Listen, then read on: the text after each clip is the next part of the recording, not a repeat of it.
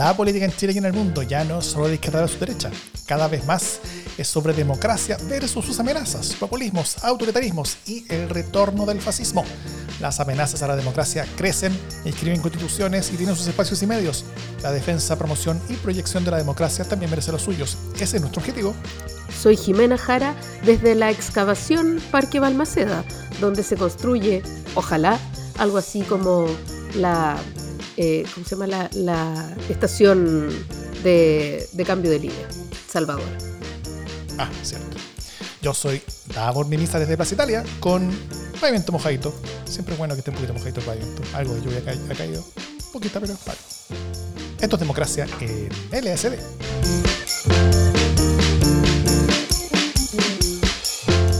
¿Cómo estás, Jimena Jara?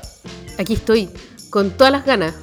Con todo, sino para qué con todo, sino para qué. Hay muchos que están con todo, sino para qué en estos días, no todos para bien. No, no. Vamos a verlo durante el, durante el transcurso de este capítulo. Eh, eh, bueno, hoy vamos a conversar sobre eh, la políticamente conflictiva y a veces descorazonante conversación de los 50 años y conmemoración de los 50 años que se viene, que, que ha sido conflictiva y descorazonante. Y luego sobre el despliegue con todo de la derecha identitaria en el Consejo Constitucional. Eh, pero antes un par de noticias de la casa. Estamos a última semana de Proyecto 50. En una semana más se va a haber terminado, imagínate. Imagínate.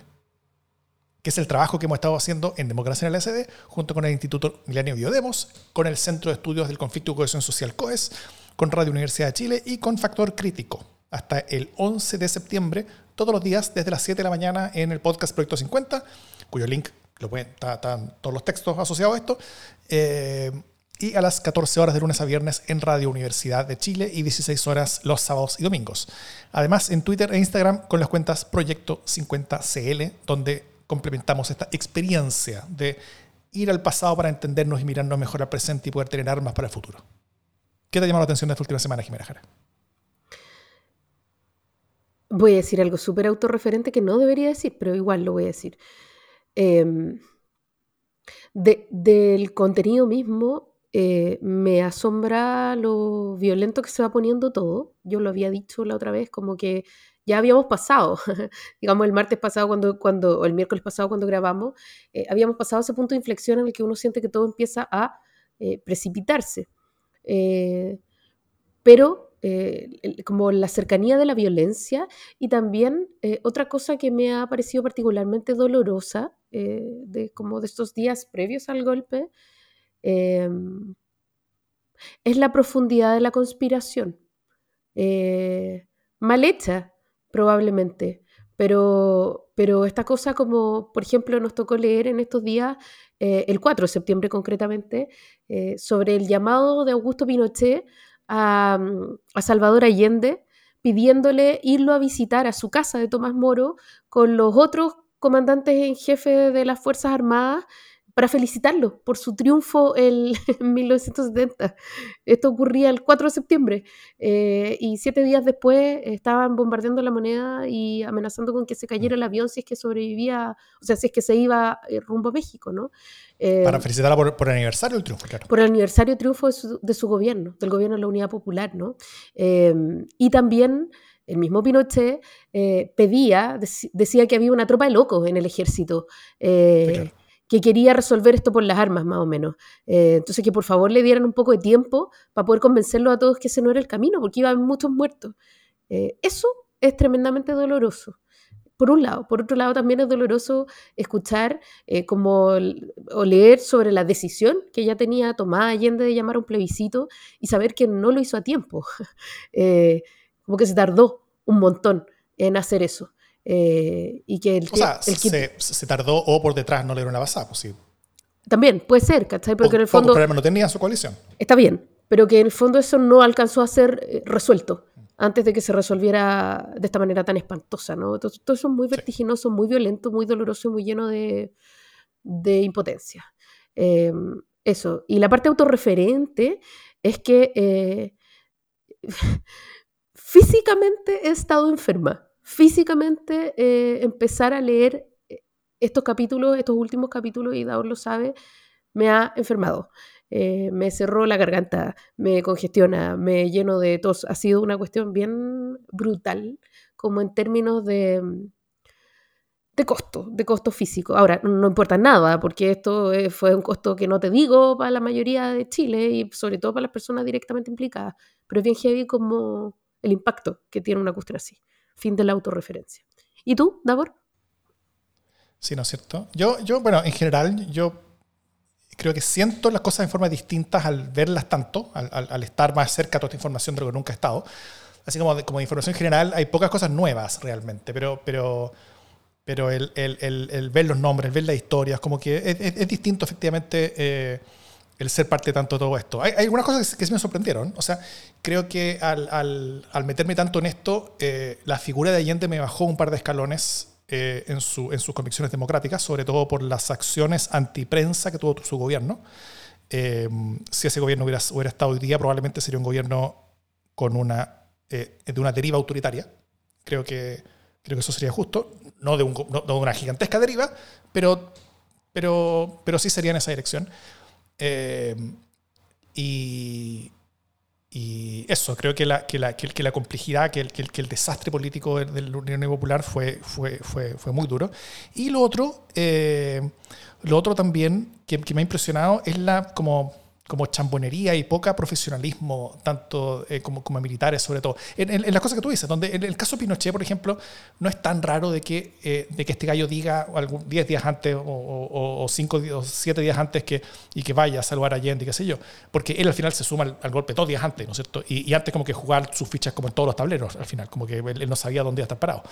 Eh, trataba de estar bien con todo. Al final nomás se, se sumó. Pero los demás, como que siempre que como que haciendo como, como que estaban de buenas, como que diciendo ciertas cosas, eh, pero cuando al final todo el mundo sabía dónde estaban, todo el mundo sabía eh, cuál era donde Merino, todo el mundo sabía qué es lo que estaba haciendo por detrás, eh, y él como que hacía como que, como, que como, que lo ocultara bien, cuando en verdad lo estaba ocultando muy mal. eso, hay, hay, competencia en la, en la, en la generación de todo esto, pero aún así, bueno, se hizo, se logró y con lo que todos supimos. ya, bueno, para escuchar el Proyecto 50, vayan a, las notas del podcast donde está el link y síganlo donde escuchen sus podcasts. Cuéntenle a más gente que ustedes creen que puede ser bueno que lo escuchen. Eh, también este lunes por acá en Democracia en el SD publicamos el sexto capítulo complementario del Proyecto 50, que es la serie Diálogo 50, que vamos a publicar cada lunes. Eh, donde estaremos, donde estamos conversando sobre materias relativas a este proyecto. Esta semana conversamos sobre prensa, libertad de expresión, una conversación que Jimena llevó con Claudia Lagos y con Juan Cristóbal eh, Peña. Peña. Claro, quienes exploraron, entre varias otras cosas, cómo era hacer periodismo en dictadura. ¿Cómo estuvo esa conversación, Jimé? Yo, fue una tremenda conversación, creo yo. O sea, fue una conversación con dos rockstar eh, del estudio de los medios y de la prensa y del periodismo de investigación. O sea, la Claudia Lago fue parte del documental El Diario Agustín eh, lleva muchos años investigando temas de libertad de prensa, eh, específicamente en Chile. Entonces, debe ser una de las personas que más sabe sobre lo que pasó en medios, prensa, investigación, represión en, dictadura, ¿no? y Juan Cristóbal Peña lo mismo, ha escrito muchos libros específicamente sobre la resistencia armada, pero también trabajó eh, como un poco viendo qué había pasado con los medios en dictadura. Él hace clase la Diego Portales eh, y además está liderando ahora uno de los proyectos, creo yo, imperdibles que ha liderado la sociedad mm. civil en este tiempo, que son los archivos Puga. Eh, que se hizo, eh, que, se hizo en conjunto con la, que se hace a través de la revista Anfibia, ¿no? Y que le dirán eh, precisamente a Juan Cristóbal Peña y la, y la tremenda Francisca Skognit.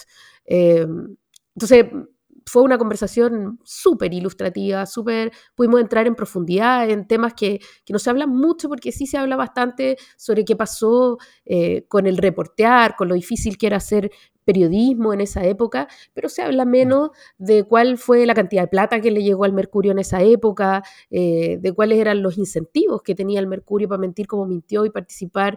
Em, de, operaciones directamente de encubrimiento. Eh, no, yo creo que fue una súper conversa.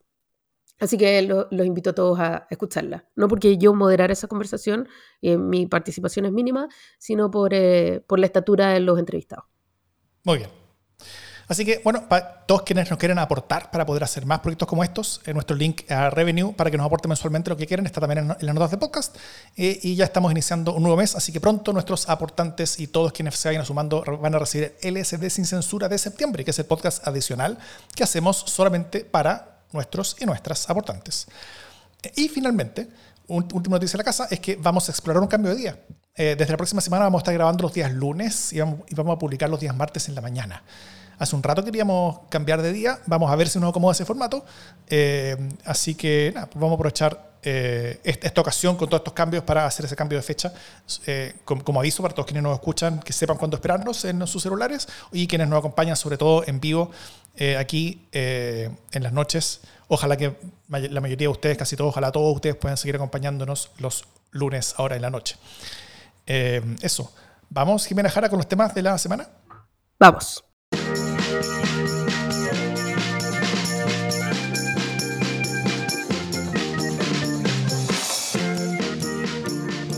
Obviamente que el tema de la semana es el tema del mes, o al menos el tema de la primera mitad eh, de este mes, y como que es eh, el 11 de septiembre, en este caso la conmemoración de los 50 años, eh, que es una cosa que hemos tocado ya antes, pero que ya acercándonos se vuelve más y más álgida, ¿no? Entre las cosas, hemos, pelado harto respecto de que, la, de que el, digamos, los contenidos y las iniciativas del gobierno a propósito de estos 50 años han sido más bien piojentas, ¿no? Eh, o sea, poquita cosa, poquita cosa, poquita alternativa, poquita eh, iniciativa cultural, sobre todo de, como oficial, ¿no? Eh, mm. la programación oficial cultural, muy nada. En, la tercera, un reportaje al respecto donde detallaban como el gran listado de cosas que se intentaron hacer y que se cayeron en el camino. Ah, no lo vi. Porque no tenían apoyo, porque. No, es una, una, una, tragedia. La cantidad de cosas que trataron de hacer y que todo se les caía, porque nada les funcionaba, porque todo, mal. Bueno, también. Porque no hay apoyo. Claro, también como si Cultura hubiera tenido tres ministros, ¿no? En, en, este rato. Eh, y algún pequeño nivel de escándalo interior y, y atado, digamos. algún pequeño nivel de atado. Em, entonces, claro, eh, las cosas, desgraciadamente, la conmemoración, las actividades de la conmemoración estaban radicadas en un ministerio absolutamente hundiéndose en la emergencia, ¿no? Entonces ya era difícil y poder salvar siquiera los muebles. Por lo tanto, la conmemoración la, terminó salvando, en términos de contenido más duro, justicia. Eh, mm. y justicia desde dos tipos de cosas. La primera, eh, y la más fuerte a mí me parece que la más potente sin duda, lo potente que se hizo eh, en esta conmemoración, que es el plan de búsqueda. Eh, un plan de búsqueda del que ha hablado bastante el ministro Cordero y que tiene que ver no solo con buscar los restos óseos, los cuerpos de detenidos desaparecidos, sino también búsqueda de información, ¿cierto? En el entendido que es muy difícil eh, que en la mayoría de los casos se encuentren eh, esas osamentas eh, o completas o siquiera fragmentarias, entendiendo eso. Entonces, la idea es buscar información, buscar verdad, saber qué pasó con esas personas y para eso no basta con una serie de entrevistas y seguir preguntándole a gente, sino también con cruzar información que hoy día está en distintos archivos y en distintos procesos judiciales, ¿cierto? Em, a través de softwares eh, donde se pueda ingresar, digitalizar esta información em, de manera más o menos confidencial y que, sin embargo, pueda utilizarse para conocer... Ojalá bien confidencial. Sí, pero es que ahí ya voy a entrar a eso después, pero em, de manera que pueda entrecruzarse esa información y podamos tener eh, algo más de pistas sobre qué pasó en cada uno de estos casos, ¿cierto? Eh, lo hablábamos, me parece que lo comentaba yo contigo el otro día, eh, en cada 8 de cada 10 casos de, de detenidos desaparecidos siguen desaparecidos no, sabemos nada, no hemos tenido ni un resto ni tenemos la verdad. O sea, eh, estamos hablando que realmente esta es una tragedia de una magnitud enorme. Eh, de 1.400 víctimas, solo sabemos de 300 y un poco más, ¿no? Eh, además, eh, ya lo hemos hablado extensamente, en el servicio médico legal hay 300 osamentas que podrían corresponder a restos de detenidos desaparecidos y que tienen que ser periciados. Entonces, parte del plan de búsqueda también tiene que ver con financiar el servicio médico legal para identificar esos restos óseos y ver si es que algunos corresponden a detenidos desaparecidos y a quienes serían, ¿no? Eh, entonces, son varias cosas en paralelo las que tienen que ver con el plan de búsqueda y también la posibilidad, eh, y, esa es parte de las iniciativas legales que se están iniciando ahora también, que, porque está este plan de búsqueda, y también una serie de iniciativas legales entre las cuales eh, el levantamiento parcial del de, eh, secreto del informe Balich. una idea tremendamente innovadora que fue de Michelle Bachelet, en su momento, tengo que decirlo, el 2017, y que fue férreamente combatida antes siquiera de llegar a ser discutida, eh, y que tiene que ver con que familiares puedan eh, activamente decir, sí, estamos dispuestos a que se levante eh, nuestro testimonio o el testimonio de nuestro familiar para que se pueda investigar de mejor manera. Mm. Esa información secreta, sin embargo, es información a la que ya tiene acceso el eh, Instituto de Derechos Humanos. Eh, y naturalmente al que ya tiene acceso a la justicia. Entonces la idea es poder digitalizar eso y en los casos en los que se autorice usar esa información como parte em, del reconocimiento, detección e identificación de, víctimas y para saber qué ocurrió. ¿no? Esto es una cuestión bien potente que además eh, empieza a tener manos de, a estar en manos del Estado, ¿cierto? entonces, bueno, todo eso, finalmente, lo que entendemos es que toda esta conmemoración se salva eh, gracias a, eh, al Ministerio de Justicia y Derechos Humanos, como dice Pascual, pero... como, decir se salva creo que es mucho, pero... Digamos que la, digamos que la parte que, suma, la parte como gruesa, la parte sólida, está, viene de ahí sin duda, y no de cultura. Em, y una segunda cosa que me parece eh, relevante es también el, rol político que ha tenido Álvaro Lizalde en intentar em, bajar un poco las resistencias del mundo comunista específicamente, el mundo de la izquierda, que se siente insatisfecho porque esta celebración, lo hemos hablado, una celebración, una conmemoración más bien, eh, difícil, eh, en el sentido de que em, no puede ser tan puntuda, digamos, como querrían probablemente los sectores más de izquierda, porque al mismo tiempo se está negociando una serie de agendas, agendas que probablemente igual se van a caer, pero que hay que seguir negociando con la derecha, derecha que tiene eh, una alta votación en el Congreso y por lo tanto eh, tampoco se puede pasar a llevar su sensibilidad. Eh, sin traicionar los principios propios, ¿no? Entonces había un riesgo de que el mundo de los derechos humanos y del, Partido Comunista se saliera por la izquierda. Eh, y en contener esa salida, en contener ese descontento, ha estado trabajando fuertemente también el ministro Álvaro Lizalde. Eh, y finalmente lo que hoy día entendemos es que diputadas comunistas como Carmen Hertz eh, logran sumarse eh, a la conmemoración oficial, si bien no muy contenta y por cierto no satisfechas con lo que se hace, pero logran eh, no salirse, ¿cierto? Y eso a mí me parece relevante. Ya, te voy a dar la, para, te voy a dar la palabra antes de, de, yo volver a hablar de esta cuestión porque tengo otras cosas que decir, pero, pero voy a hacer como que te doy la palabra. una, una, muy breve pregunta, Jimé. Em, eh, unirse a la, a la, conmemoración oficial, ¿cuál vendría siendo la conmemoración oficial?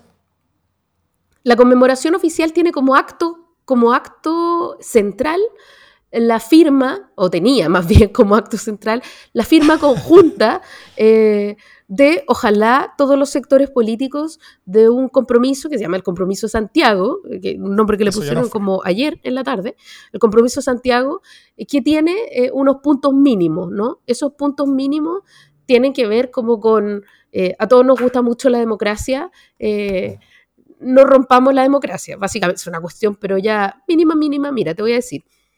Tiene cuatro puntos. Eh, esos puntos son, o sea, el mínimo del mínimo. Los puntos son, primero, cuidar y defender la democracia, respetar la constitución, las leyes y el Estado de Derecho. Ese es el primer punto. El segundo punto es enfrentar los desafíos de la democracia con más democracia y condenar la violencia. El tercer punto, hacer de la defensa y promoción de los derechos humanos un valor compartido. Ese es el tercer punto. Y el cuarto es fortalecer los espacios de colaboración entre estados a través de un multilateralismo maduro respetuoso de las diferencias. es, eso es Jimena, Jimena, perdón, eh, eh, con eso te ¿por qué tú estás aquí tratando de imponernos a todos un Una verdad, una verdad unilateral. Eh, las cuatro cosas que se dicen es, no nos matemos, eh, respetemos los derechos humanos, digamos conjuntamente que la democracia es buena. Eh, y seamos parte del mundo en esto. Y, claro, y participemos en el mundo entendiendo que somos diferentes, pero que todos deberíamos más o menos hacer lo que, lo que hay que hacer. Y ya, esta es la declaración que es como... Es su, o sea, realmente es súper rata como declaración, ¿cachai? O sea, es como, por favor vengan y firmen. Y estos gallos van, Macaya a la cabeza, a decir, nos parece inconcebible que se, que se impongan verdades unilaterales. Además, son ratas ratas porque primero dicen que no van porque no se sienten seguros. O sea, como que, no sé, les van a caer tomate, pasteles, algo, ¿cachai? Como que les van a tomar, tirar tomates podridos y lechuga. Entonces no pueden ir porque esta gente es tan violenta. Se sabe que la izquierda y, y las víctimas además son eh, súper violentos, ¿no? Que esa ha sido una, una parte de las conversaciones de esta conmemoración lo violentas e intolerantes que son las víctimas. Eh, y, está ese gallo caminando por los balcones que no tiene ni siquiera corbata en, el Palacio de la Moneda. imagínate eso. No, imagínate, imagínate que estas víctimas son tan violentas, tan violentas, que vetaron a una buena persona como Patricio Fernández que está dando todo de sí. Eh, entonces, ya realmente, realmente el mundo al revés, porque ya es la derecha derecha golpista, perdón que lo diga aquí, eh, la que dice, no, no, no, no vamos a tolerar la violencia de ciertos sectores de la izquierda eh, que no nos toleran en nuestro golpismo. Eh, ya. pero ya, aún así, digamos, bancándole ese nivel de patudez, ¿cachai? la ministra vocera de gobierno dice, no, estamos garantizando que van a estar bien, que nadie les va a pegar y que las víctimas, estas víctimas tan violentas y espantosas y vengativas, eh, y resentidas además, porque todas esas cosas son las víctimas, eh, no, les van a caer encima, pueden venir a firmar. No, es que quieren instalar verdades unilaterales. Eh, y entonces sacan esta declaración que estábamos conversando con Davor fuera de micrófono, pero que te invito, Davor, nuevamente a compartir para que, para que podamos ver. Sí, no, la, la, la, declaración creo, que es larga. Tengo, tengo un par de comentarios antes. la, Primero, al, ver las reacciones que tiene Chile Vamos, que, está un poquito show, ¿no es cierto? Es como show para, inventar cualquier excusa para no firmar algo con el presidente. Un poquito show. Eh, por un lado, porque no quieren darle agua al presidente, pero también por otro lado, porque eh, para sus propios públicos es inconcebible que ellos estén firmando algo con el presidente. Eh, porque así están las cosas hoy día, ¿no es cierto? Como que la división, la polarización, sobre todo dentro de los partidos políticos, es, tal que, cualquier cosa que parezca como de unidad eh, es, es, castigada intensamente. Entonces, es, básicamente para su, su propia eh, supervivencia. El, miedo que en verdad tiene Macaya no es tanto lo que le va a pasar en la moneda, sino que más bien lo que le va a pasar en el Consejo General de la, de, la UDI, si es que llega a firmar alguna cosa. Y, y, y, lo otro es que viendo esa reacción, yo entiendo a Carmen Hertz cuando, cuando ya, y, el, resto del, Partido Comunista y, que dice, bueno, pero, pero ¿por qué estamos nosotros entonces cediendo en, en, torno al tipo de conmemoración que nosotros nos gustaría tener si no se está logrando nada? Usted, no está, o sea, ustedes me están pidiendo que yo baje como el volumen de lo que yo quiero hacer porque ustedes van a lograr algo. Yo estoy viendo que ustedes no, no, están logrando nada, entonces al final yo estoy bajando el volumen porque sí. Entonces, eh, es difícil para el gobierno el, el, el mantener eh, esas, esas como dos vasos como, como dos líneas de comunicación. Uno, el, hablar con una oposición que no quiere hablar con él, y, otro, el pedirle un compromiso por un logro mayor a una, a, como a la izquierda de su propio gobierno, eh, siendo que no están logrando, eh, siendo que no están siendo capaces de demostrar ninguna forma de, ese logro mayor eh, por lo mismo. Entonces, es, un nudo donde, donde el presidente está quedando muy, muy, muy debilitado ante, ante la oposición, ante Chile, ante la parte izquierda de, su lado, porque después le va a quedar debiendo ese, ese mundo bastante. Y, yo creo que ha sido desastroso, pero, pero muy desastroso para el gobierno, muy, desastroso para, como para el, sentido de convivencia y de, y de, y de diálogo político que, que, uno podía sentir que, que, quedaban como jirones de algo de eso. Eh, no, no queda nada. Eh, bueno, y la, y la Y la declaración que, que está demostrando Chile Vamos, de la Porfi, es que tiene cosas insólitas porque es una declaración con la que ellos están contestando a este compromiso de Santiago que tiene estas cuestiones básicas y a la invitación impenitente del presidente y, su, y el gabinete político de que vengan y por favorcito firmen estos cuatro puntos que son como puro titular. Entonces ellos responden. Dice que este año se cumple 50 años desde que era la democracia, eh, que en septiembre del 73 marcó la culminación de una profunda fractura social y política que afectó gravemente nuestra convivencia y con efectos eh, cuya huella pesa hasta hoy en nuestras relaciones y confianzas. O sea, lo que pesa no es lo que pasó después, sino que lo que pasó antes, ¿no es cierto? Eh, lo, que lo, que dividió a los chilenos fue el bueno europeo, que, concluyó, que concluyó ese 11 de septiembre. Después, la, la, vivencia que cada persona experimentó y sus severas consecuencias nos obligan a severas consecuencias, de nuevo, sobre el gobierno europeo, ¿no es cierto? Como que le estaba hablando con, con, los damnificados del gobierno europeo. Lo cual lo hubo, pero no era ser el tema acá, el principal. Eh, la vivencia que cada persona experimentó y sus severas consecuencias nos obliga a reflexionar sobre estas cinco décadas, etcétera, bla, bla, bla. bla. Es imperativo hacer el máximo esfuerzo eh, por alcanzar acuerdos básicos. No, esfuerzo, que, esfuerzos que ellos están haciendo, como tú sabes. Eh, y, proponen siete, siete puntos. Uno, nuestro compromiso con la democracia, comprometiéndonos a usar siempre los mecanismos institucionales como medio para resolver nuestras diferencias. Que, es un punto, perdón, perdón, pero que es un punto de la Declaración de Santiago. Nuestro compromiso con la Constitución y las leyes, respetando en toda acción el Estado de Derecho. De nuevo. tres, nuestro compromiso con los derechos humanos, propiciando, propiciando su protección y respeto irrestricto en toda circunstancia y oportunidad. O sea, propiciando. Puta, si no se han respetado. Si no se puede, pero, intentémoslo. Pero propiciemos. cosa, que, cosa que, también está en el compromiso que propone. Demostrando una buena voluntad para, ojalá, por fin, por fin, eh, ojalá no, no violar mucho los derechos humanos. De nuevo, eh, cuatro, nuestro compromiso con la paz y la buena convivencia, condenando toda expresión o movimiento o llamado que se valga la violencia o el terrorismo para la promoción de sus ideas o el logro de sus objetivos. Eh, promoción que me imagino que no vale para atacar al, al Palacio de la Moneda con eh, Hunters, Después nuestro compromiso con la promoción de la dignidad humana en todas sus formas, como fuente de libertades y de garantías sociales que comprometen a todos y cada uno. Después nuestro compromiso con la libertad de pensamiento y expresión, favoreciendo el pluralismo y la diversidad de ideas en un ámbito de respeto, verdad y ecuanimidad. Lo de ecuanimidad es, bueno, es un tema grande. Ya, lo de la verdad también, pues amigo. Lo de la verdad también. Y nuestro compromiso con la seguridad del país y su población, fortaleciendo la tarea de protección y resguardando a quienes cumplen dicha labor. Ya, eso que no tiene nada que ver. Eh, pero, pero, pero, hablemos de seguridad porque es un tema que nos rinde. Pero con todo, sino para qué. Claro. Eh, eso, eh, se pueden para, para formas de cierre. entonces, bueno, como que esto, es un poquito. Bueno, y el republicano obviamente no van a hacer acuerdo ni una wea. y, ¿Y quién más falta? Bueno, y el, único otro actor que además queda, yo creo que es Piñera, ¿no? Pero Piñera como que...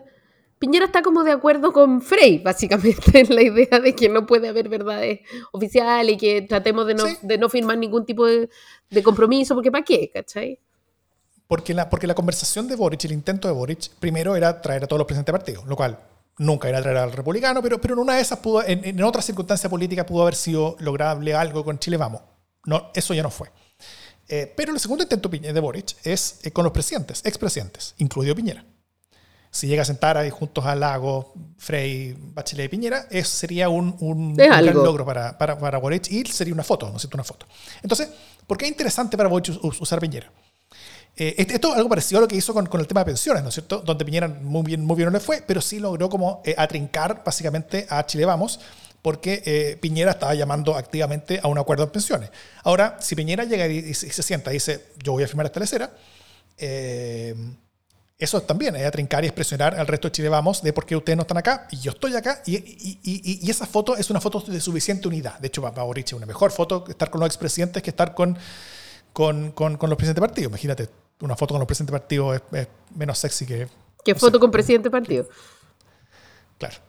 Eh, entonces, si es que, si es que logra eso, eh, Si es que logra eso Piñera, él se posiciona, se diferencia de Chile Vamos del resto de la derecha, tiene una posición mucho más de unidad y es otro paso más que da a su búsqueda insaciable de poder y protagonismo hacia una eh, futura aventura presidencial. En todo Chile Vamos, de hecho, la presidencia de Piñera es ahora razón para no pescar esta cuestión, porque no quieren darle ningún tipo de agua, o sea, no solamente a Boric, sino que además tampoco le quieren dar a Piñera. Como que dicen, no queremos más nada más con Piñera, chao. Eh, pero bueno, las encuestas dicen una cosa, Piñera ya se está empezando a mover un poquito en la encuesta eh, y, y Piñera podría llegar a hacer algo. De hecho, una, un, solamente, un solo recordatorio. La última vez que alguien desoyó las indicaciones de su mundo político para firmar un acuerdo por la institucionalidad y la democracia, esa persona se llama Gabriel Boric, terminó en la moneda, él sentado, eh, y su mundo político terminó sumándose igual a lo que no quiso firmar.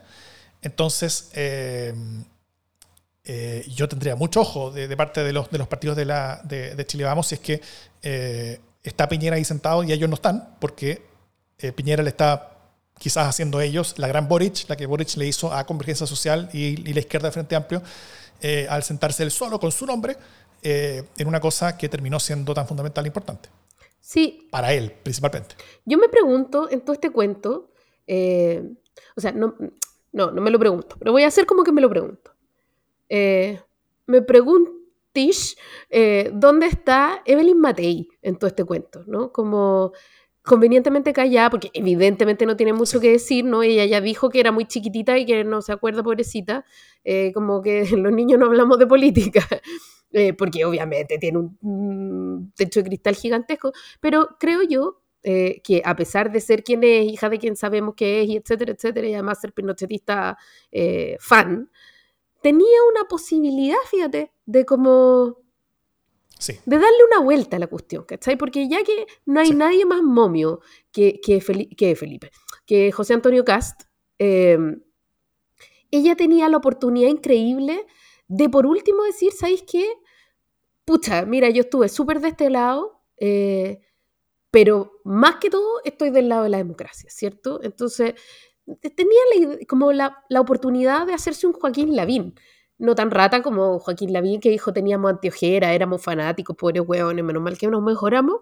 Eh, pero, pero hacerse una cuestión más o menos parecía que le diera una solución de continuidad y que le permitiera, por último, para su sector, decir, ya, yo no soy esa, esa pinochetista eh, como alternativa y aún así menos... Yo no soy esa mujer. Yo no soy esa, eh, soy esta otra, ¿cachai? Que igual puede ser y se perdió la oportunidad. pues Creo que es una mala oportunidad, o sea, creo que es malo perderse esa oportunidad. Igual yo no le iba a creer, pero no importa, igual no voy a votar nunca por ella.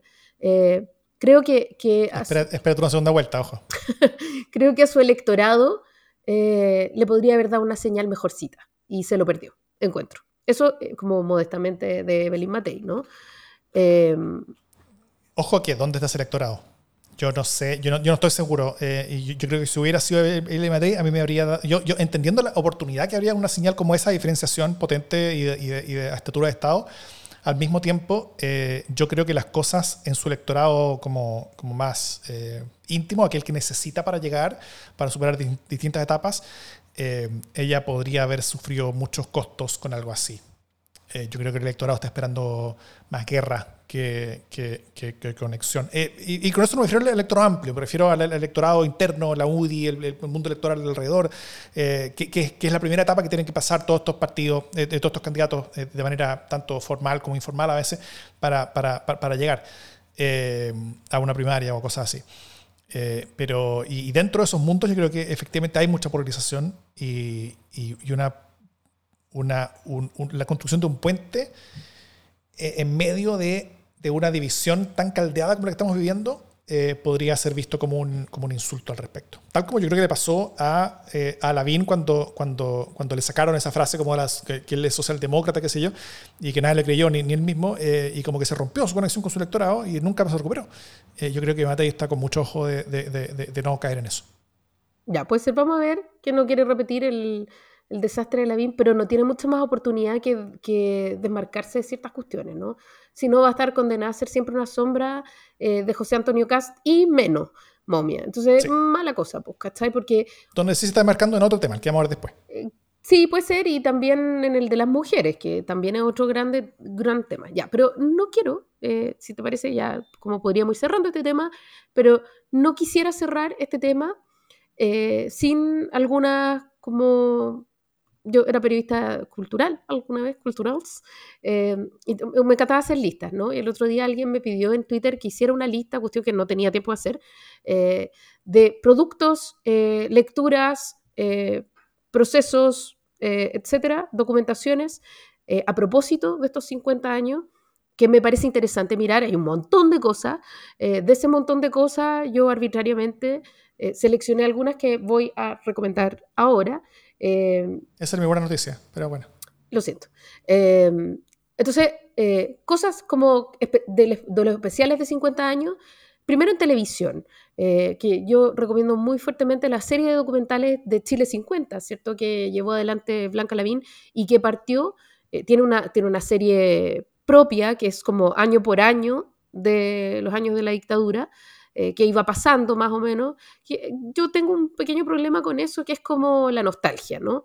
Eh, yo no sé si era tanto el momento de hacer un los 80, eh, como para ir mostrando distintos hitos clave, de, un poco jodido hacer conversar la nostalgia de, por ejemplo, de nuestra infancia o de la juventud de otros con, los horrores de la dictadura, ¿no? Porque se confunde un poco. Milan Kundera hablaba harto de eso. Hablaba como de la nostalgia de un momento, aún de un momento horrendo, porque eh, tú eras joven o tú eras chico o tú eras no sé qué. Yo creo sé cómo tengo, pero ya. Em, más bien me gusta la serie de, de Chile 50 en torno a temas como la serie Adoptados, eh, que fue súper potente y que abre una conversación que recién, recién, recién nos estamos atreviendo eh, a iniciar en Chile, que es a propósito de los niños apropiados y de los niños vendidos eh, ilegalmente a, otros países, ¿no? Es una cuestión que es, realmente es una olla a presión pero que está empezando a mostrarse y que me parece que Adoptados la muestra bastante bien, o sea, como es un buen inicio para sumarse a temas tan álgidos. Em, se estrenó ya en TVN esta semana el documental Hawker Hunter, eh, El ruido del silencio, que también es súper interesante a propósito de estas últimas horas eh, del, golpe de Estado mismo, ¿no?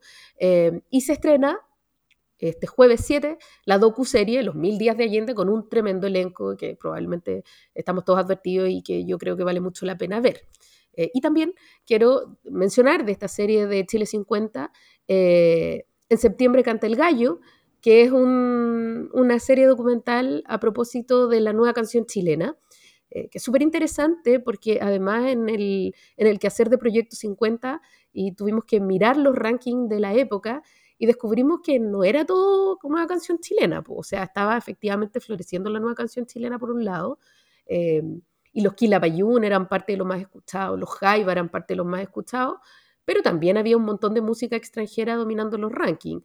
Eh, entonces, está súper interesante este documental sobre la nueva canción chilena que efectivamente estaba floreciendo, pero que no era lo único que estaba floreciendo en esa época, ¿no? También se escuchaban hartas tonteras de música libre. Eh, ya. Y eh, en exposiciones, eh, ah, no, un trabajo documental que quiero recomendar porque me parece descomunal, un trabajo gigantesco, eh, premiable, son los archivos Puga de la revista Anfibia que yo ya mencioné hace un rato y que conducen Juan Cristóbal Peña y la maravillosa Franz Kognitz. En torno a exposiciones, yo recomiendo em, la exposición de arpilleras que está en el GAM, eh, que tiene que ver como con bordadoras de, memoria y, y, vivencias del exilio y de dictadura. Eh, y la exposición que está en el tercer piso del Museo de la Memoria de Chas Gerritsen, a quien me encontré la semana pasada caminando por Santiago, y que era un corresponsal y que, mm, y que tomó algunas de las fotos más importantes del pre-golpe y del inmediato post-golpe, ¿no? como esa foto de, de Pinochet con anteojos oscuros, la más famosa.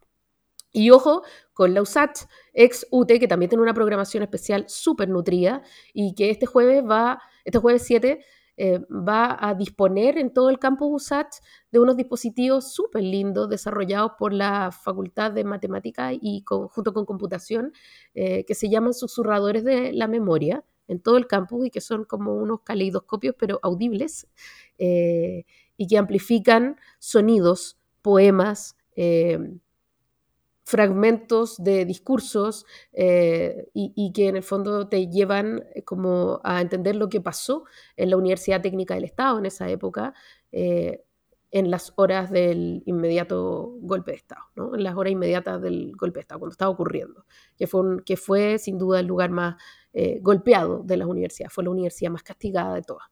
Entonces también está súper interesante lo que está haciendo la USACH eh, con eso. Em, y de podcast, por, supuesto, Proyecto 50, vamos a tener un programa especial el 11, no se lo pierdan. Eh, también, para quienes hablen inglés, The Chicago Boys sobre el Proyecto 5, eh, y este 6 de septiembre, o sea, cuando ustedes probablemente estén escuchando este podcast, se estrena eh, los cassettes de Berríos, eh, El químico de Pinochet, con, una producción de la Facultad de la Universidad Diego Portales. Y en teatro, porque no me quiero quedar sin teatro, quiero contarles que Primavera con una esquina rota es una tremenda producción de Lictus y que tiene funciones extra para octubre por el tremendo éxito que tuvo. De hecho, ya no hay funciones que queden disponibles para septiembre, solo para octubre. Yo traté de comprar. Eh, y en el GAM está también Villa, que es una eh, de las obras interesantes a propósito de estos 50 años. Eh, y con este recorrido cultural, quiero invitarlos a cerrar el tema y pasar a lo que viene.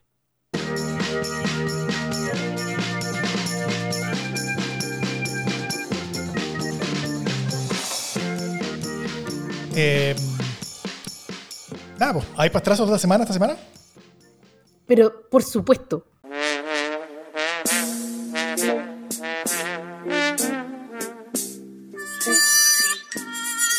Propósito de la defensa de los derechos humanos, de la promoción de los derechos humanos y de las tareas del Ministerio de Justicia, eh, hace pocos días salió una entrevista en la radio cooperativa a un ex ministro de Justicia, eh, Jaime Campos, eh, un, ministro de Justicia que tuvo varios conflictos de interés desde el principio de su mandato, por ser socio de Francisco Zúñiga, por estar metido en, varios cuentitos así medio, medio no tan bonitos, por un montón de declaraciones desafortunadas y prepo.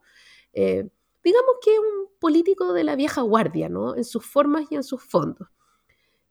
En esa lógica, además, fue muy díscolo eh, durante su, digamos, su estadía en el cargo. Él estuvo en el segundo, en el segundo gobierno de la presidenta Michelle Bachelet eh, y eh, fue ministro de Justicia hasta el final, digamos, como desde la mitad y hasta el final del mandato de la presidenta Bachelet.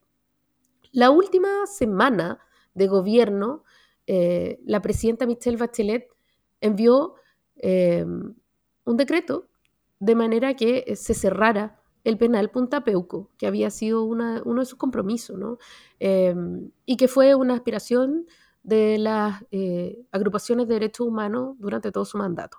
Podemos discutir sobre si fue pertinente mandarlo como a última hora, ¿no? Como me voy y ahí tenéis un decreto, ya, sí, es una conversación que a mí me parece que es importante dar, eh, porque no ocurrió durante el primer año, el segundo año, el tercer año o eh, simplemente en enero, no la, digamos, no la última semana. O los 11 meses siguientes. Claro, en cualquier momento antes de la última semana, por ejemplo. Es una buena, una buena conversación que, a mí me parece que es importante abrir.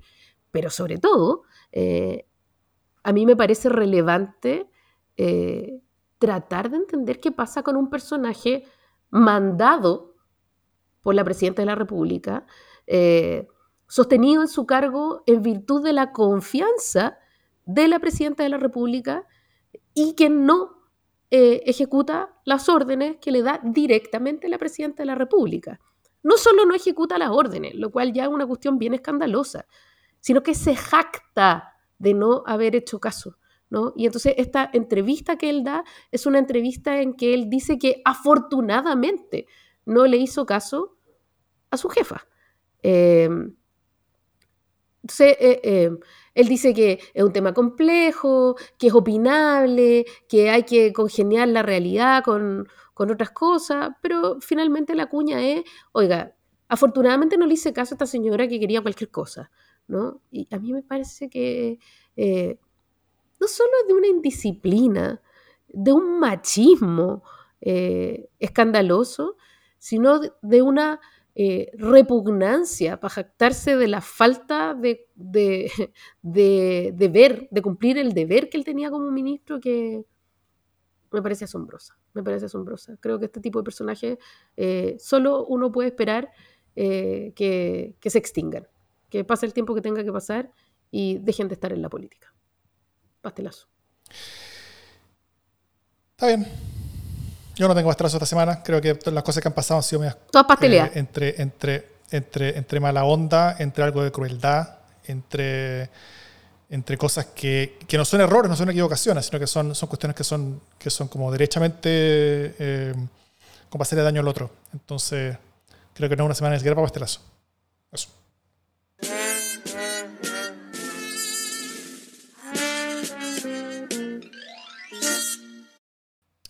Hace un rato no tocamos la escritura de la nueva propuesta constitucional, que ya está en pleno desarrollo. De hecho, falta poco para que termine la etapa de comisiones y faltan muchos temas por tocarse. Eh, ya ha pasado harto en los últimos ratos. Todo partió como cuando uno llega a una piscina y mete el, dedo gordo en el agua, a ver si está fría el agua y si se mete o no. Eh, eso fueron los republicanos constitucionalizando el rodeo, este, estas como fórmulas culturales cercanas a la tradición chilena. Eh, por cierto, con los votos de Chile Vamos entero en, la comisión. Después los republicanos hicieron un gesto al retirar algunas propuestas de norma que probablemente no tenían los apoyos necesarios de Chile Vamos para ser aprobadas. Entonces, como eh, eh, cosas como el, quórum de dos tercios en reformas constitucionales, el dejar los, tratados internacionales con menos peso que la Constitución, eh, la prisión domiciliaria para todos los presos mayores de 75 años, le hace Punta Peuco, y el derecho a la vida que está por nacer. Todos los artículos que Chile Vamos no iba a aprobar, y Republicanos prefirió quedar como generosos retirándolos que quedar como derrotados perdiéndolos. Em, pero aún quedan un par de, cientos de indicaciones presentadas. Entonces, desde entonces ya, se tiraron completamente como bombita a, la piscina, eh, salpicando a todo el mundo y dejando a nadie indiferente. Eh, y ha sido como un torbellino esta, última semana. Eh, sacaron la mención del cambio climático de la propuesta, constitucionalizaron la anulación de las contribuciones para la primera vivienda de las familias, ante el horror de los alcaldes de derecha e izquierda que, que de un plumazo ven borrados buena parte de su presupuesto. Eh, también se aprobó la, concesionabilidad de los bienes nacionales de uso público, entregándoles a los titulares derechos de propiedad, como playas, petróleo, litio, entre otras cosas, eh, dejando la constitución de Pinochet como estatista y antimercado en comparación. Eh, también se constitucionalizó la manera en la que se tratan los migrantes. Se, constitucionalizó un perdonazo a la elección democrática de personas acusadas constitucionalmente y a la libertad de conciencia institucional. Eh, así sin apellidos, abriendo la puerta a que personas e instituciones puedan básicamente escoger no cumplir con las leyes que estimen convenientes. Eh, y como si fuera poco, desconstitucionalizaron el derecho a protestar pacíficamente. Ahora, con una simple ley, protestar podría pasar así ilegal. Eh, a lo democracia, ¿no es cierto? y bueno, recordemos todas estas cosas con todos los votos de Chile Vamos, o casi todos los votos de Chile Vamos. y se viene pronto la reforma del sistema de justicia, que ante cuyo texto las cortes, expertos, incluso gente como el ex ministro Piñera en la Larraín han levantado voces de alerta con respecto a lo que quieren presentar los republicanos. Esto y muchas otras cosas. Mientras tanto, salvo un blip en la última cadem que me mostró una, pequeña alza, eh, igual este proceso como que va cuesta abajo en la encuesta en general. ¿Esto ya se fue el carajo, Jimé? O sea, yo lo que me pregunto es si este tipo de cuestiones las están haciendo para después recoger el hilo y decir que se dieron. ¿Cachai? Es como un regateo acuático, onda a lo árabe. Así como, esto vale 10 mil millones de dólares para después terminando en realidad se lo vendo en 100 lucas. Eh, o, lo están pensando en serio.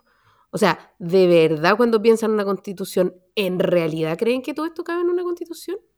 Eh, esa es la primera pregunta que yo me hago, ¿no? Porque nadie podría decir que esta no es una constitución identitaria, o sea, es una vergüenza de constitución partisana, sin duda.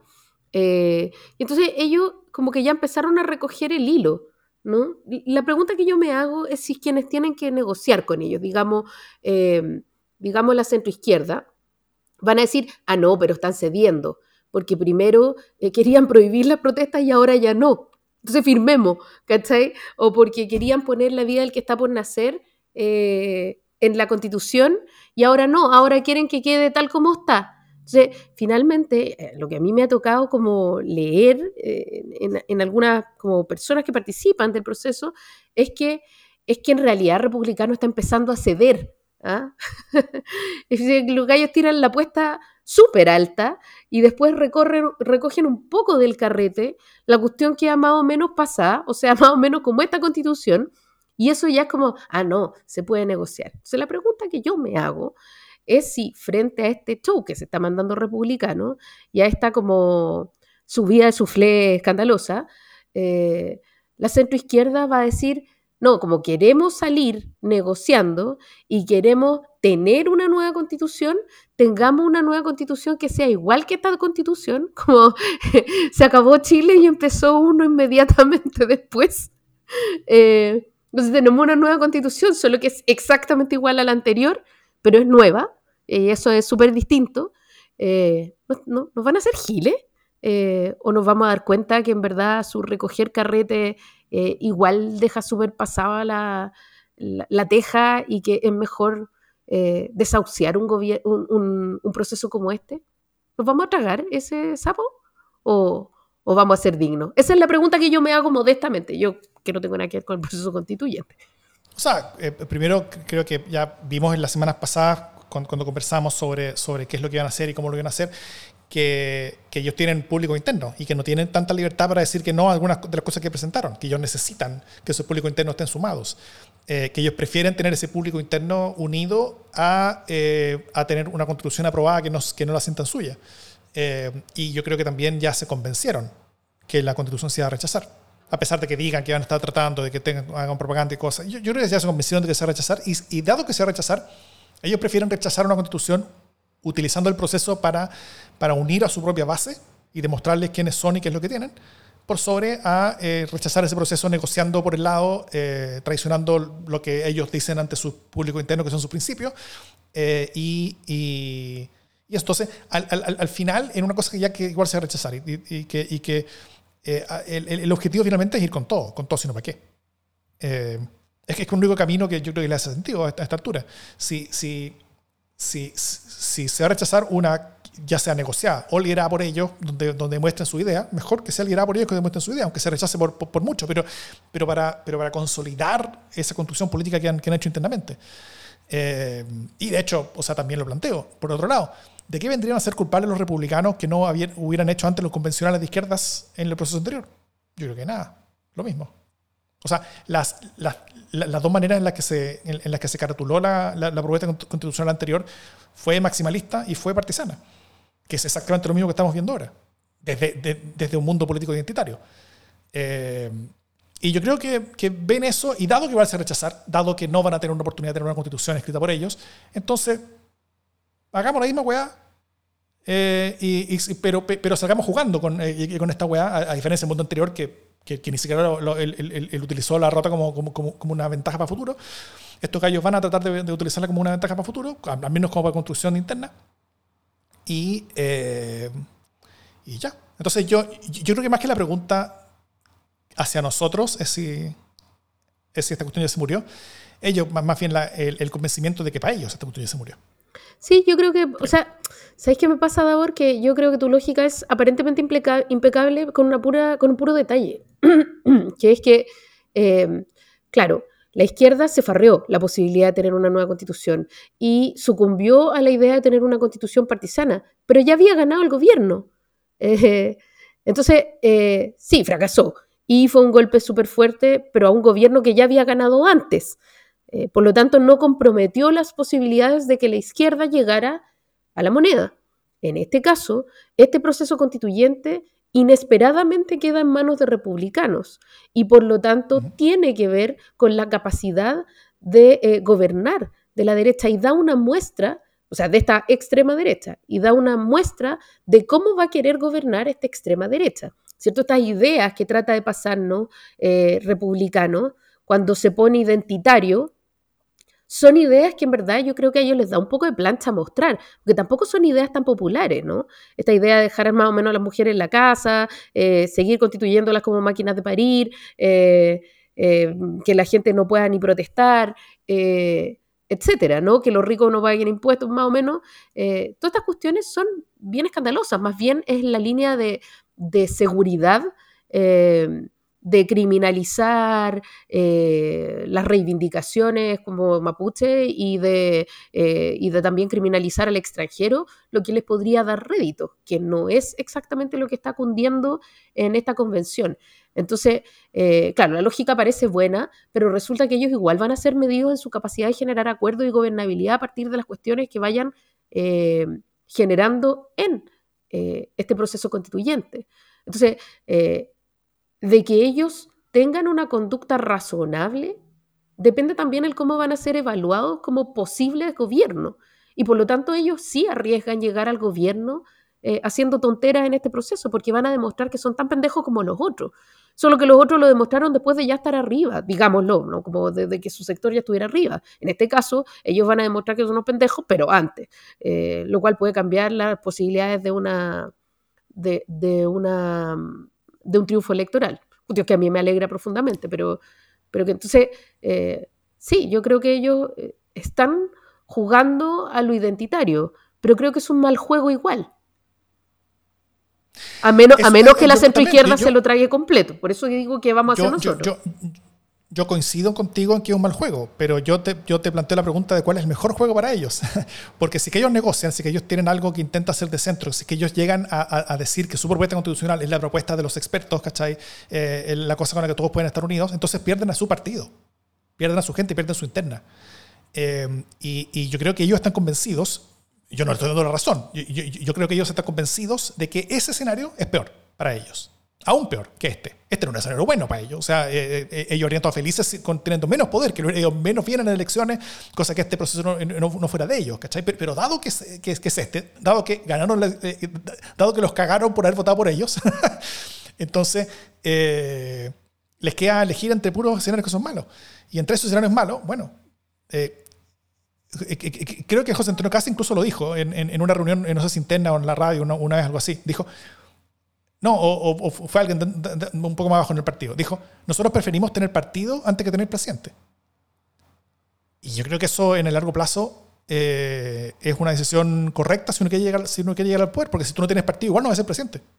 Bien, no sé, no sé si es tan calmado en su estrategia. Puede ser, puede ser que diga, mira, ¿sabéis que como agrupemos a los nuestros? Ahora, eh, cuando uno dice lo nuestro, ¿realmente quiénes son los republicanos? Eh, ¿Son esta manga de zafao? O si quieren crecer eh, en su base electoral, necesitan mostrar como que no fueran tan zafados. Esa es una pregunta que yo me hago sinceramente, ¿no? porque, porque, porque, cuando uno está en esta pose zafada, tu crecimiento exponencial se ve súper limitado. Porque tú estás en la dura y entonces eso tiene un techo y ese techo suele ser pequeño, eh, porque este no es un país tampoco tan extremo ni tan zafado. Si tú quieres crecer, tienes que poner otras ideas, ideas que sean al menos populistas. Eh, no es el caso. Entonces, bueno, no sé, yo creo que igual, igual están un poco eh, haciéndose zancadillas solo. en parte, pero pueden hartarse que es peor en esto. Y al, y al, final el, objetivo que están, que están siguiendo no es tanto ideológico, no, son tanto ideas. Yo, yo coincido contigo en que yo no creo que, que, estas sean las cosas que a ellos más les gustarían, que esta constitución es la que mí les gustaría, pero están aprovechando este proceso en el sentido de, de, que el objetivo no parece ser tanto una línea programática propia, sino más bien es, es, es, es, buscar la celebración propia ante el espanto de los, de los ajenos, como de los del frente, ante las cosas que ellos están presentando. Eh, es, como que el objetivo no fuera tanto tener un, articulado que fuera a su gusto, sino tener un, un, articulado que fuera del disgusto de los de frente. Entonces están como buscando esta cosa en el plano de la, de, la agricultural. En, la convención pasada hubo algo de esto, pero creo que no fueron tan deliberados como en, como en hacer una cosa que fuera eh, más como pensar en qué cosa el, el, el del frente se espanta e ir para allá. Eh, yo creo que, que, ahora hay mucho de eso. Eh, y de eso se trata un poquito la política en el, mundo, sobre todo en estos extremos populistas duros, donde, donde como que el, objetivo son las lágrimas del, del contrario, más que las, las, sonrisas del propio. Eh, y, si uno entiende estos articulados de esa manera, creo que le encuentra más sentido que si, simplemente piensa en, por qué es presente en esta web. Sí, puede ser, pero yo también creo que esto es una estrategia como para mostrar el tejo pasado y empezar a recoger. O sea, ellos ya salieron diciendo, uy, pucha, nosotros, nosotros renunciamos a cosas que son tan importantes para nosotros, eh, es porque queremos gobernabilidad. Entonces, tiran el tejo pasado, ¿no? Sabiendo que todo el mundo va a decir, ah, no, eso es intolerable, no se puede, nos vamos a bajar de la mesa de negociación. Entonces ellos llaman y dicen, no, no, sí, negociemos, negociemos. Nosotros estamos dispuestos a renunciar a estas cosas que son tan importantes para nosotros porque somos creíbles, somos gobernables, eh, o sea, somos, damos gobernabilidad y estamos dispuestos a ceder. Y ceden falsamente, porque en el fondo cuando tú estás tirando el tejo tan pasado, eh, igual vaya a negociar, te dan las posibilidades de negociar a tu gusto, si es que mm. aquellos con los que estáis negociando te compran el cuento. Por eso digo que en el fondo no es tan simple como llegar y decir, no, si republicano está retrocediendo, porque estáis haciéndole el juego. ¿Cachai? A mí me parece que el camino es seguir denunciando. Puede ser, pero de nuevo, simplemente por presentar esa propuesta como de negociar, ellos pagarían un costo grande interno. Entonces, no es fácil. No es fácil. Pero no es nuestro pato. Eh, bueno, igual tenemos que votar eventualmente, así que vamos, a, tener que ver qué, qué va a pasar con el texto. Eh, eh, con, todo dicho, todas estas comisiones, ah, vamos al pleno después, el, pleno todo lo arregla. antes se podía decir eso porque en la convención eh, las propuestas en, las comisiones pasaban con, con, 50 más uno de los votos y después en el pleno necesitaban dos tercios, así que efectivamente se podían dar votaciones distintas, sustancialmente distintas en comisiones y el pleno. Acá no tanto, son los mismos tres quintos en comisión y pleno, pero igual pueden haber cambios de posiciones, puede haber negociación, puede haber otras cosas eh, que, que, ocurran entre la comisión y el pleno, eso lo vamos a ver pronto. Eh, lo que sí no va a haber en este proceso es aprobar para reformar. ¿Por qué? Porque prácticamente todas las cosas que pasen con los tres quintos son cosas que se necesitan los votos de todo Chile Vamos para que sean aprobadas. Entonces, eh, el problema es que Chile Vamos tiene, entre Chile Vamos y republicanos, tienen el 50% del Senado. Y con eso no existe ninguna posibilidad de que haya alguna, eh, que haya alguna mayoría capaz de hacer reformas constitucionales eh, entre las personas que no hayan estado a favor de, esas, de, ese, de, de los artículos a cambiar durante el proceso constitucional, cosa que sí había en el proceso anterior, donde la suma de partidos cuyos representantes estaban en contra de mucho articulado dentro de la convención daban quórum suficientes para reformar en el Congreso. Ahora no da. Entonces, eh, aprobar para reformar no va a haber. Lo que salga de la, del Pleno va a ser lo final. Y eso lo sabremos de aquí a un mes más. Oye, solo quiero, antes de que cerremos, solo quiero eh, decir que escuché una entrevista al presidente amarillo o algo así, a uno de esos dirigentes de ese grupúsculo amarillo, que decía que, em, que en verdad el arreglo no iba a ser ni siquiera en pleno, sino que iba a ser esta, esta como comisión de constitucionalidad que nadie le lleva ni el apunte, no sabemos ni quiénes son. Eh, ellos sí que, espérense que aparezcan estos gallos, los, los gallos de la revisión de constitucionalidad, ahí todo se va a arreglar. O sea, hay, hay, hay, hay después una, una, conversación donde entre los expertos, una siguiente etapa, donde, donde los expertos efectivamente tienen cierto poder para bajar el volumen de ciertas cosas eh, y generar cierto espacio de negociación con, con los, con los convencionales elegidos, con, con los consejeros elegidos.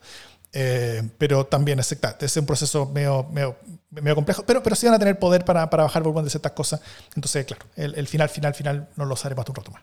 Ya, pero no, no, tampoco en fin, tampoco es que todo lo va a arreglar. Eso es como el, pleno, es, el, Los expertos lo arreglan, es el ex pleno, todo, el pleno todo se arregla, ¿no? Como el.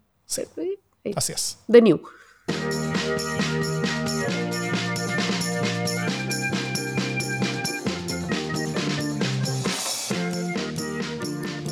Las buenas noticias. ¿Qué buena noticia tiene Jimena Jara? Mira, yo nunca pensé que mi buena noticia iba a tener que ver como con una declaración de un general del ejército. Pero tiene, fíjate, lo cual lo hace doblemente buena noticia porque es una buena noticia lo que dijo y es una buena noticia para mí el, valorarlo.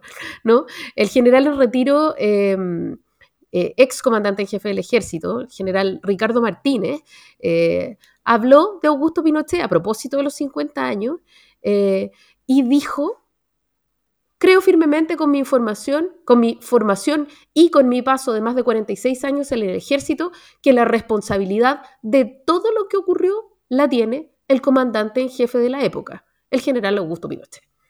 Eh, y entonces dice, cuando los hechos ocurren sucesivamente, lo cual quiere decir como sistemáticamente, ¿no? Por horas, días, meses e incluso años, no se puede dejar de lado que existen responsabilidades de mando cuando se quiere detener algo en una estructura tan jerárquica y vertical como es el ejército, se puede parar en forma casi inmediata.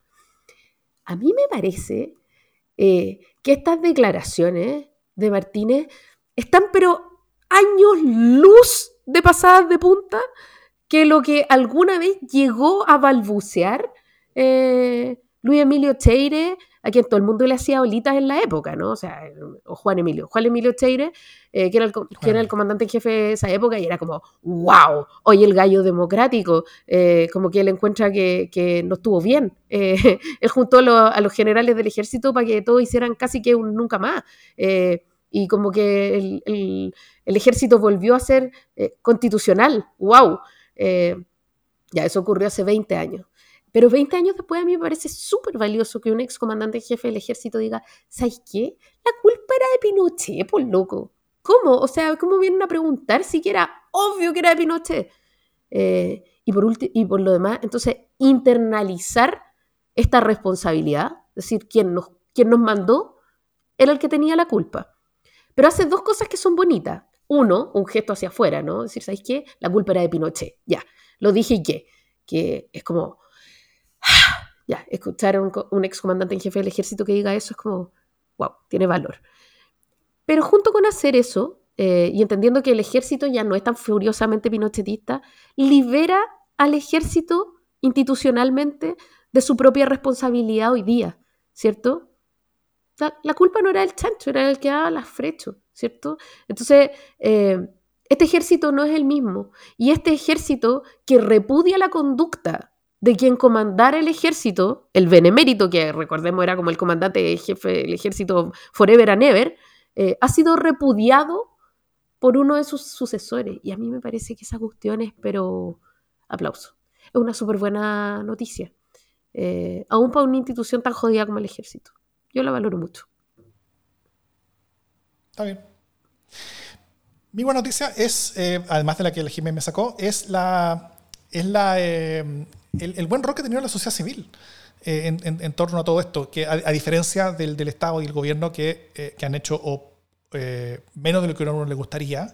Eh, el Estado de Justicia hizo algo, sí, pero, pero el gobierno en particular en general ha hecho, ha hecho re poco. Eh, de la sociedad civil se han visto muchas cosas. Unas son las que dijo la Jime, pero también hay, hay, hay, espacios de reflexión, hay espacios de conversación profesionales, por ejemplo, en los que, ah, en los que se está llegando a cosas importantes. Por ejemplo, la creación del Colegio de Abogados. Colegio de Abogados donde en la última elección ganaron los criminalistas, o sea, es un colegio de abogados que es controlado por la derecha. Eh, y dice, la, conmemoración de los 50 años del golpe de Estado nos convoca a hacer una profunda reflexión sobre cómo en un país de larga vocación democrática se pudo quebrantar violentemente el Estado de Derecho y la convivencia nacional. En momentos de violencia extrema, vulneración al Estado de Derecho y graves violaciones a las garantías fundamentales, numerosos y valerosos abogados y abogadas, premonidos solo con la nobleza del derecho, enfrentaron a quienes detentaban el poder e incluso las armas, poniendo en riesgo sus propias vidas, recurriendo para ello a los tribunales de justicia, tanto en Chile como en el exterior, como en el extranjero. Estos profesionales, en lugar de abdicar frente a la fuerza, entendieron que la vigencia de la Constitución y principios esenciales como el debido proceso debían prevalecer ante cualquier atropello. Manifestamos nuestro reconocimiento y homenaje a esos colegas. La memoria constante e imprescindible es un recuerdo indispensable que permite construir una sociedad más tolerante sin discriminación, una sociedad más plural y humana, plenamente respetuosa de las normas que cimentan el Estado de Derecho. Asimismo, revisar la historia nos permite hacer una labor de introspección y autocrítica respecto al rol desempeñado por el Colegio de Abogados en, en aquel periodo. Como parte de ese proceso, estos últimos años el Colegio de Abogados ha intentado contribuir en reparación de la vulneración de los derechos fundamentales que vivieron las víctimas y sus familias. Ejemplo de ello es que el año 2022 se instaló una placa conmemorativa en la biblioteca del colegio en memoria de los abogados colegiados detenidos, desaparecidos y ejecutados políticos. Hoy más que nunca, el Colegio de Abogados de Chile reafirma su convicción y compromiso con los derechos humanos y el Estado de Derecho Debemos erigirnos como eternos vigilantes, siendo nuestra vital tarea mantener con firmeza la verdad y los principios de todo Estado de Derecho, alejados de la violencia y la resolución de propia mano de los conflictos. Esta necesaria reflexión, terminando, nos anima para que nuestro colegio sepa cumplir siempre con su deber de amparo ante las vulneraciones en el ejercicio de la profesión y su deber de colaboración con el respeto y la protección de los derechos fundamentales. El Colegio de Abogados es un llamado a reafirmar el compromiso ineludible que nos cabe a todos los chilenos y chilenas con la defensa y protección de la democracia, de la justicia, de los derechos humanos y el apego a la constitución política, base ética e inspiradora del ejercicio de nuestra profesión. ¿Qué tal? Yo te puedo decir algo. Eh, yo sé que mucha gente se emocionó, sobre todo gente del mundo del derecho eh, y del abogadismo, pero mm, pero a mí me molesta mucho esta declaración en su silencio. O sea, yo encuentro que es súper justo y bacán que se valore al puñado, porque fue un puñado, fueron hartos, pero fue un puñado de abogados que tuvieron los cojones de defender, presentar recursos de amparo eh, y hacerse parte de, del intento de justicia eh, que, se procuró llevar a cabo en esa época, ¿no? Eh, y además todos esos recursos eh, de amparo presentados sirven tremendamente, son parte de la documentación, son parte del registro y, no son en vano. ¿Cierto? Y el valor de esa gente merece ser reconocida y también qué bueno que pusieron una plaquita recordatoria en el hall del Colegio de Abogados que diga, oiga, esta gente fue detenida desaparecida, esta gente fue eh, ejecutada y todo eso está muy bien. Eh, pero eh, si hay algo que tenemos que decir de la justicia concretamente en esos 17 años, es tremendamente duro, ¿cierto? Y es la renuncia eh, de la justicia a constituirse en justicia. Eh, y es la comodidad de la justicia a generarse a sí misma o, a, instalarse a sí misma como una máquina de impunidad eh, y de encubrimiento, aún frente a lo más obvio. Frente a esa, a esa infamia sostenida durante 17 años por la justicia, no hay una palabra. Dice, eh, ah, y también nos invita a hacer una autocrítica sobre el rol. Eh, ¿Qué es esa weá? O sea, si vaya a decir algo, eh, dilo todo. O a decir una partecita como, oye, qué bonito, qué bonito lo que hicieron esas personas allá, que fueron un puñado y que básicamente la gran mayoría eh, de quienes estaban, sobre todo en el Poder Judicial, o sea, abogados que tenían rango más alto, se dedicaron sistemáticamente a ningunearlo y a negarles uno tras otro los, recursos de protección, entonces esa declaración, mira, la pueden imprimir en un Word súper bonito, con una letra preciosa, con márgenes, hacerle un rollito y...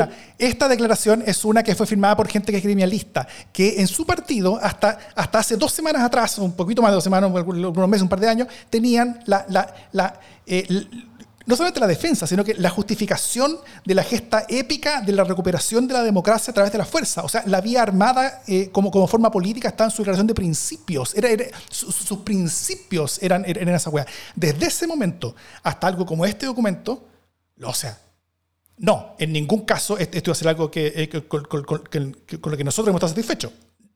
No es ese el punto. el punto es que hay personas que efectivamente están moviéndose en, una dirección distinta que la que estamos viendo, eh, donde más importa que la gente se mueva en esta dirección. Eh, que es una dirección hacia ciertos respetos que eh, hasta hace poco no se respetaban y hoy día parecen respetarse menos. Y hay algunas personas que se están moviendo en la dirección correcta. no, a mí me parece que eso está bien. Por eso te digo, está muy bien, qué bueno que hagan una plaquita, qué bueno que siendo gremialista reconozcan que hay gente que murió, ponte tú. Y qué bueno que siendo abogado gremialista eso no es poco. también reconozcan que hubo gente que, que militó por los derechos humanos y que bacán que digan, oye, pucha, todos deberíamos estar por los derechos humanos. Ya todo eso está muy bien para el mundo gremialista. Está todo súper bien. A mí lo que me preocupa es que desde nuestro mundo le hagamos bolitas a eso como si eso fuera suficiente, porque está tan lejos de ser suficiente. Entiendo que, bacán, para usted, eh, que no sabía caminar, dio dos pasos. Good. Siga por ese camino. Pero a, mí está lejos de alcanzarme. Un lulo. Y que se lo entuben. Está súper bien. Está súper bien. Pero eh, lo que ha hecho el mundo de la izquierda hasta ahora en el gobierno que ha tenido ha sido nada, nulo. Esta, esta gigantesca oportunidad que han tenido para, para, para liderar un proceso de 50 años, o sea, realmente ha sido una vergüenza. Ya, pero son dos temas distintos, estamos de acuerdo. Estamos de acuerdo. Porque la historia. Estamos de acuerdo y son dos temas distintos. Igual pueden ponerlo en márgenes, con una letra bonita, hacerle un rollito y... Está bien. Hay que, hay que tratar de no eh, expulsar las frustraciones propias en las cosas buenas que están haciendo los demás, dado quiénes son esos otros demás. Oye, yo acabo de valorar lo, lo que dijo un comandante jefe del ejército. No es que no valore. Está bien. Está bien. Ya. Dicho todo esto, en este programa lleno de unidad y de, y alegrías, esto es democracia en el SD.